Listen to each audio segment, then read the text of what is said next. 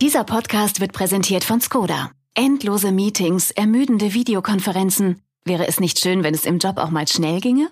Der neue 100% elektrische Skoda Enyaq iV80 hat nicht nur eine Reichweite von über 500 Kilometern, sondern ist auch in kürzester Zeit wieder aufgeladen. Per Schnellladung in nur 40 Minuten von 10 auf bis zu 80 Prozent. Für bis zu weitere 400 Kilometer Dienstreise. Mehr dazu auf skoda.de slash flotte-enyaq.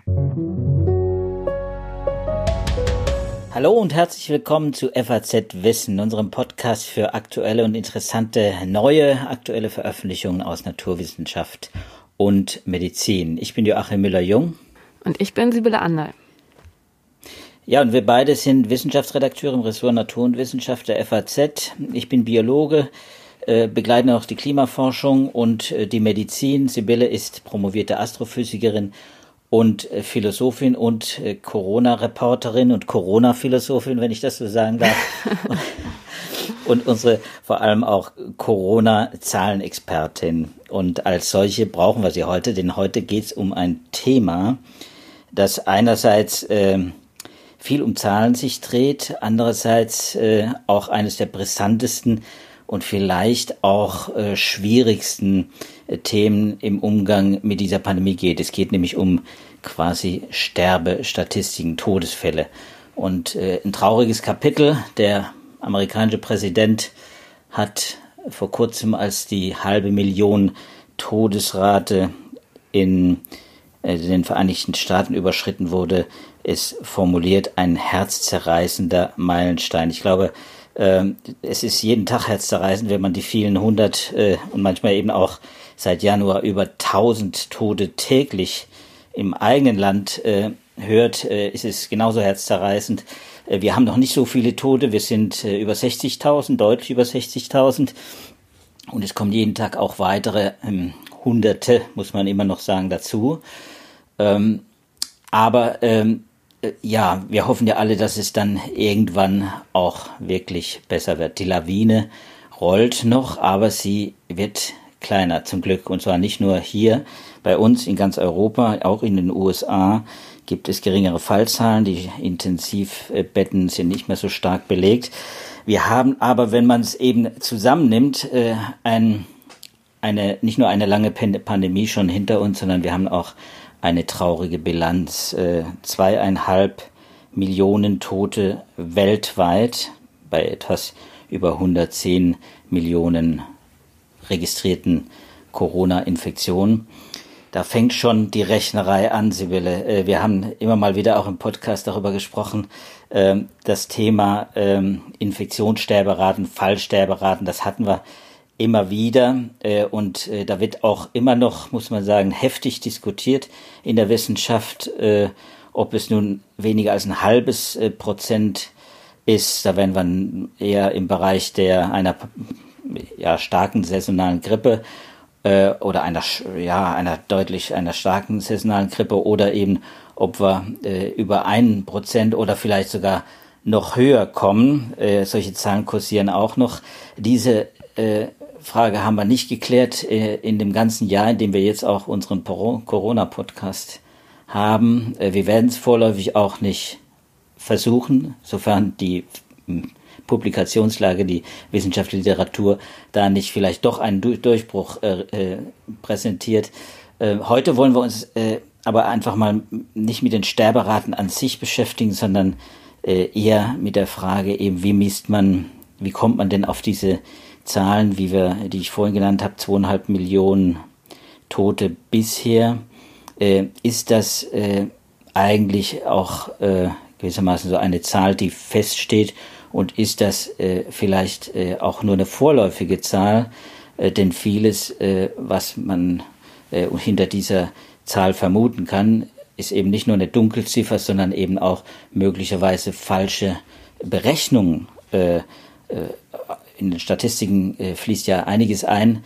Wir hören das jeden Tag äh, in, im Radio auch und äh, überall äh, Todesfälle, äh, Menschen, die an oder mit äh, Corona gestorben sind oder die im Zusammenhang mit Corona gestorben sind etc. Da gibt es eine Konfusion.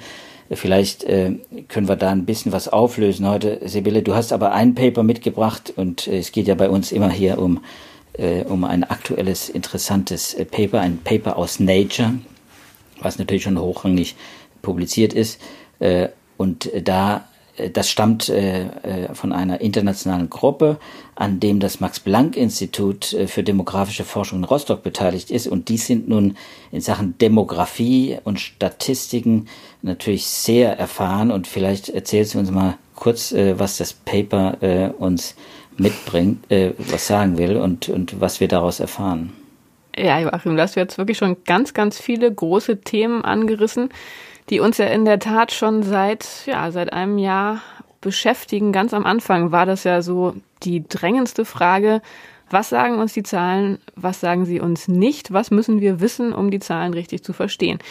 Und das ist eben auch der Startpunkt dieses Papers, erschienen in Scientific Reports am 18. Februar, ähm, dass es eben verschiedene Parameter gibt, verschiedene Anhaltspunkte, um den Schweregrad der Pandemie einzuschätzen. Du hattest schon ein paar genannt, da ist die Infektionsrate, man kann einfach die Toten zählen, man kann sich die Übersterblichkeit angucken, man kann sich die ähm, Letalität angucken. Also es gibt da jede Menge verschiedene Parameter, die aber alle ihre ganz eigenen Probleme haben. Und das hattest du auch gerade schon angesprochen. Also bei den Infektionsraten zum Beispiel, wenn man sich anguckt, wie viel Menschen infizieren sich und wie viele davon sterben, dann ist natürlich immer das Problem, dass man weiß, nicht alle Infizierten werden tatsächlich identifiziert, weil nicht alle getestet werden. Es gibt asymptomatische Fälle. Man weiß immer noch nicht ganz genau, wie groß da der Anteil ist. Also das ist alles sehr, sehr unklar.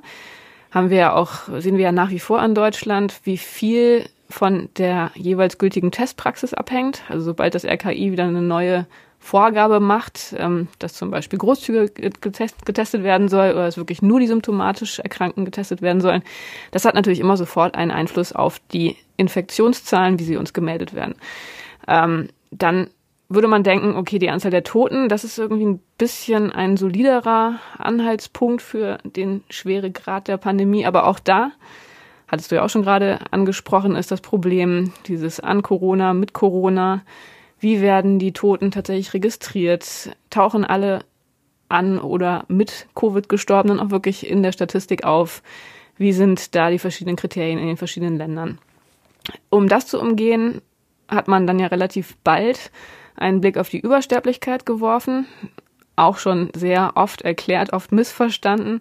Äh, das ist einfach der Vergleich der tatsächlich in einem bestimmten Zeitraum Gestorbenen mit der erwarteten Zahl der in diesem Zeitraum Gestorbenen oder Zusterbenden. Ähm, das ist im Prinzip ein einfaches Konzept, also einfach die Idee, wenn zu einem bestimmten Zeitpunkt deutlich mehr Menschen sterben als in allen Jahren vorher, dann muss irgendwas Besonderes passieren. Irgendwas Besonderes als ähm, Todesursache der Fall sein. Das können Hitzewellen sein, das können Naturkatastrophen sein, das kann aber auch eine Pandemie sein. So, und insofern ist das ein relativ zuverlässiger ähm, Parameter. Allerdings hat man dann natürlich das Problem, dass man abschätzen muss, wie viele Menschen sterben normalerweise. Und das ist wiederum theoriegeladen. Ähm, da muss man demografische Verschiebungen über die Jahre berücksichtigen, all diese Dinge. Also insofern auch ein bisschen problematisch. Und, und jetzt kommen wir endlich zum Paper, dann kann man auch immer noch sagen, vielleicht sagt mir das aber gar nicht so richtig viel über die Pandemie. Denn eine ganz wichtige Information ist ja auch, wer da stirbt und zwar in welchem Alter. Und auch da mögen wir uns jetzt wieder an den Anfang der Pandemie zurückerinnert fühlen. Da war ja am Anfang so eine Reaktion von einigen zu sagen, naja, Covid-19, das ist eine Krankheit, die vor allem alte Menschen betrifft und versterben lässt. Und die werden, wären ja sowieso früher oder später gestorben. Ganz böses Argument natürlich, ethisch ziemlich fragwürdig. Aber im Kern ist dann natürlich irgendwie was dran, dass man sagen würde, eine Krankheit, die vor allem junge Menschen trifft, die noch einen Großteil ihres Lebens vor sich haben, die ist anders zu behandeln als eine Krankheit, die halt wirklich sehr, sehr alte Menschen trifft. So, und genau um diese Frage geht's in dem Paper. Wie ist das bei Covid-19? Und der Parameter, der das misst, ähm, das sind im Englischen die Years of Life Lost, die verlorenen Lebensjahre. Und da guckt man sich einfach für alle Todesfälle den Todeszeitpunkt an und vergleicht den mit der Lebenserwartung für den Mann oder die Frau, die da verstorben ist.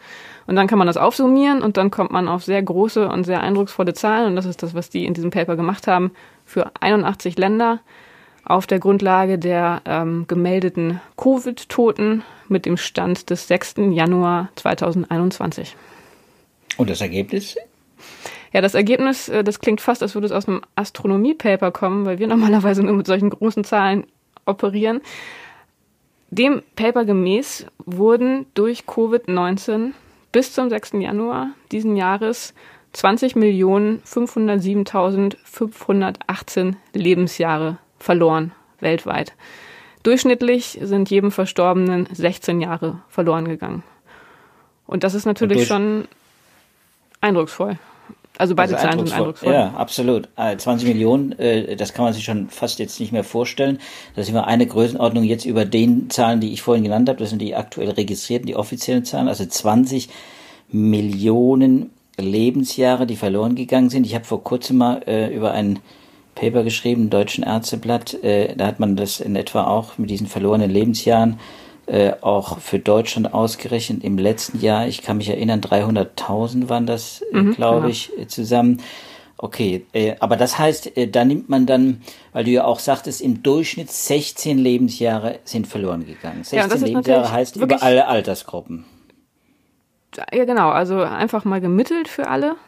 Ähm, ist im Durchschnitt einem Covid-19 äh, einem an Covid-19 Verstorbenen äh, sind 16 Jahre seines Lebens durch die Krankheit genommen worden, durch den frühzeitigen Tod.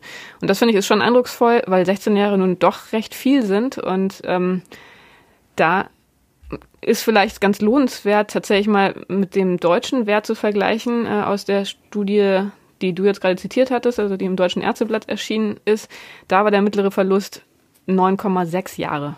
Das heißt, man sieht, in Deutschland ist es ein bisschen anders als international, was natürlich damit zu tun hat, wir haben in Deutschland eine sehr alte Bevölkerung und in der Tat ist hier in Deutschland ähm, der Alters, die Altersverteilung der Covid-19-Beteiligten, äh, der Covid-19-Betroffenen sehr, sehr, zu hohen Altersgruppen äh, hin verschoben. Das ist aber nicht überall so.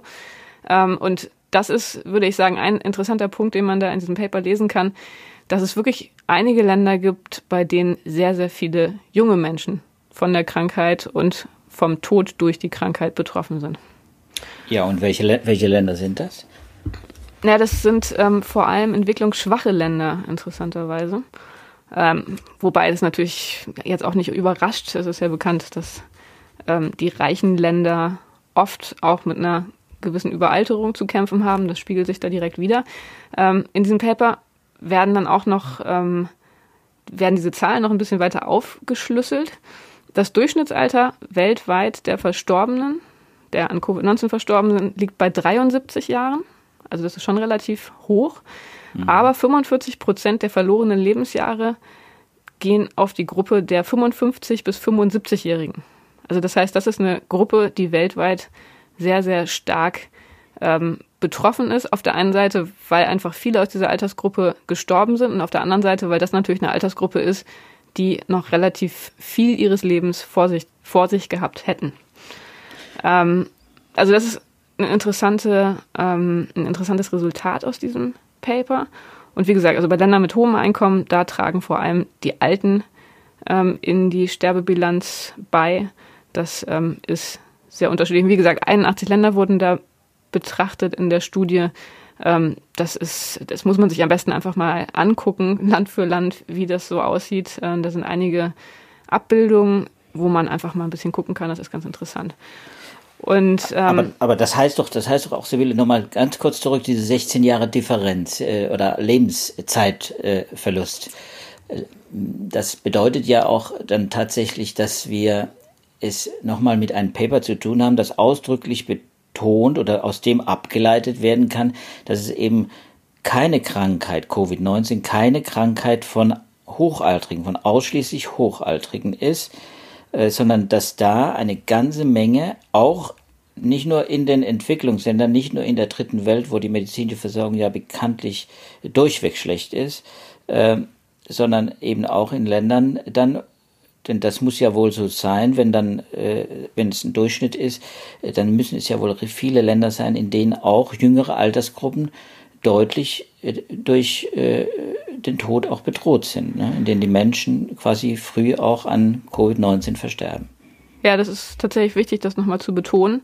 Ähm, das ist von Land zu Land sehr unterschiedlich. Und wie gesagt, diese Gruppe der 55 bis 75-Jährigen, die ist da einfach sehr relevant. Also diese mittelalten Menschen, die dann doch vergleichsweise oft an der Krankheit sterben und noch vergleichsweise viel ihres Lebens vor sich haben. Also das heißt, die sind, ähm, glaube ich, maßgeblich dafür verantwortlich, dass eben diese Zahl äh, der 16 Jahre dabei herauskommt, die ja relativ hoch liegt.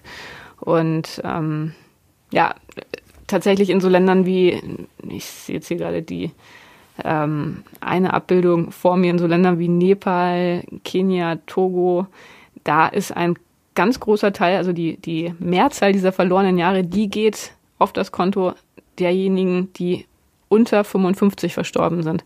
Also das heißt, da gibt es Länder, wo es tatsächlich eine Krankheit ist, die vor allem junge Menschen sehr, sehr stark trifft in diesen Ländern. Nochmal diese Restlebenszeit, äh, das sollten wir vielleicht nochmal einen Punkt machen, äh, denn das ist ja eine entscheidende Größe, auch die da einfließt in diese Berechnungen. In Deutschland ist natürlich die Restlebenszeit eines 70- oder 75-Jährigen anders als in Togo. Genau, das ist ein wichtiger Punkt. Ähm, da stützen die sich auf die Lebenserwartungen, die im UN World Population Prospects Dokument geschätzt wird. Also das heißt, das ist ein UN-Dokument, das sich das wirklich Land für Land anguckt und insofern sind das tatsächlich realistische Abschätzungen. Ähm, wobei man da sagen muss, wenn ich jetzt schon gleich zu den ähm, Limitationen der Studie springe, ähm, dass das natürlich ein kleiner Makel an dieser Studie ist, dass die Lebenserwartung anders aussieht, wenn man Menschen hat, die einer Risikogruppe entstammen, also die irgendwelche Vorerkrankungen haben. Das wurde in dieser Studie nicht angepasst. Und insofern wäre das ein Bias, eine Verzerrung, die das Ganze ein bisschen nach oben drückt.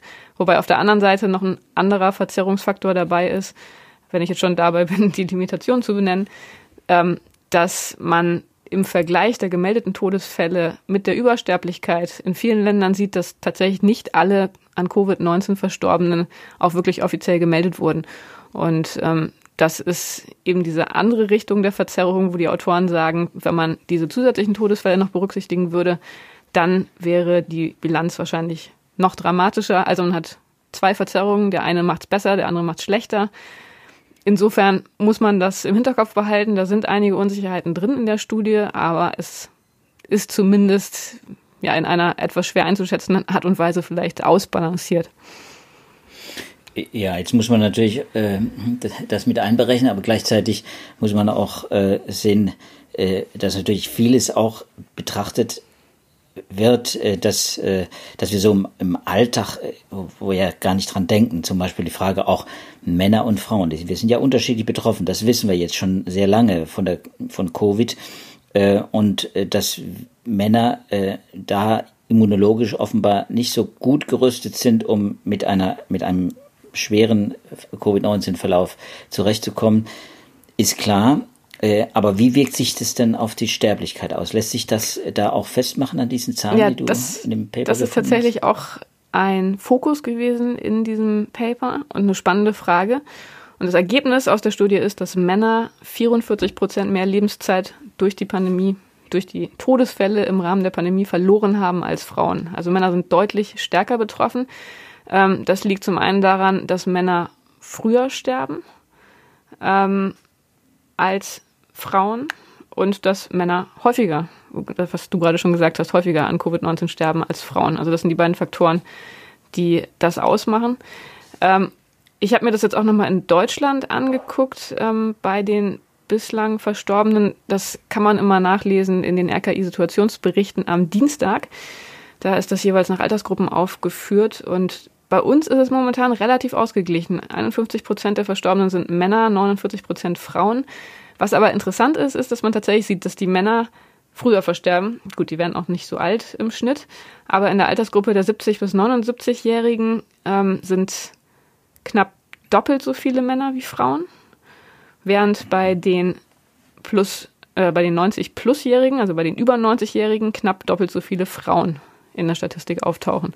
Also da sieht man schon, tatsächlich gibt es da dieses Missverhältnis und das führt dann dazu, dass, wie gesagt, in dieser Studie ähm, sehr viel mehr Lebensjahre den Männern verloren gehen als den Frauen durch diese Pandemie. Was natürlich interessant ist, was dann auch in der Diskussion auftaucht, ähm, als Vorschlag oder Denkanstoß, dass man sich vielleicht doch nochmal stärker die Frage stellen sollte, ob man im Rahmen der Pandemie nicht viel stärker geschlechterspezifische Maßnahmen ins Auge fassen sollte.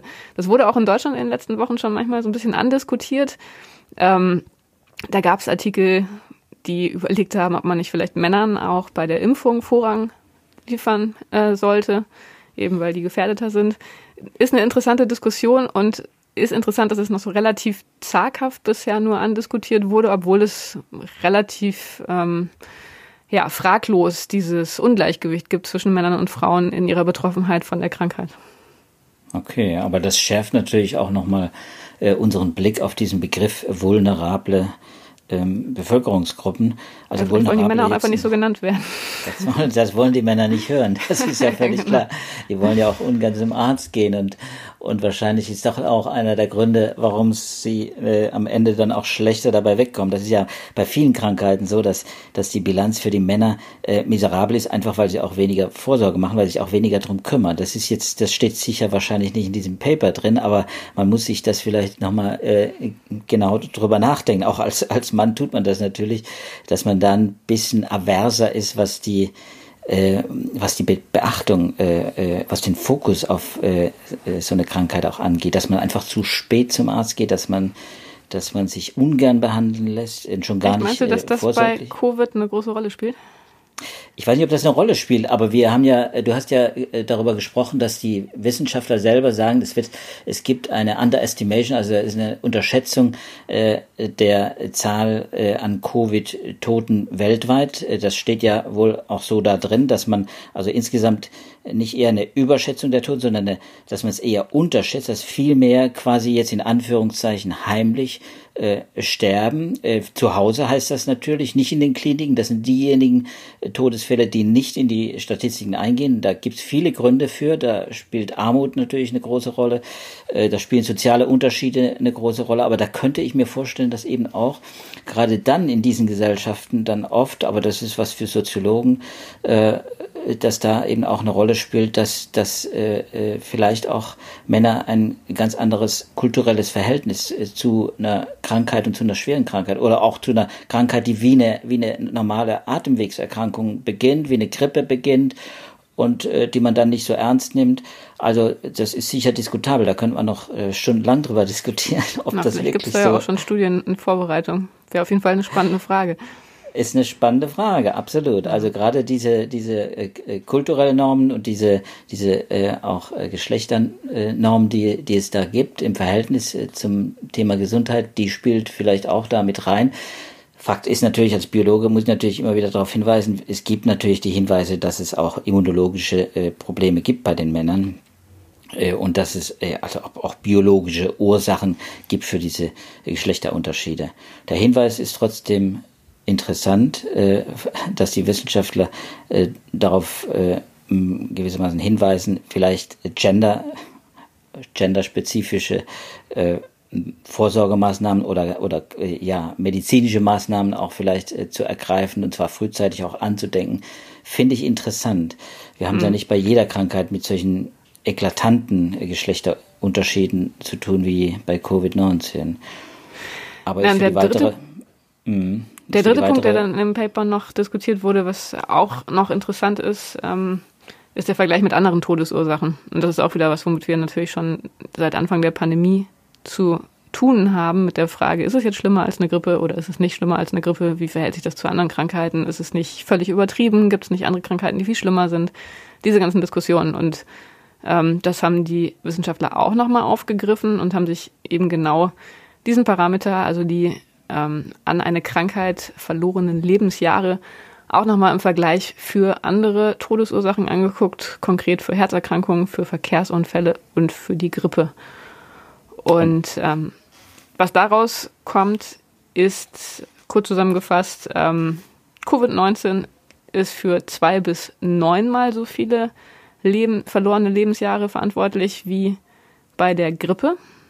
Wobei da unterschieden wird zwischen durchschnittlichen Grippesaisonphasen und äh, schlimmen Grippephasen.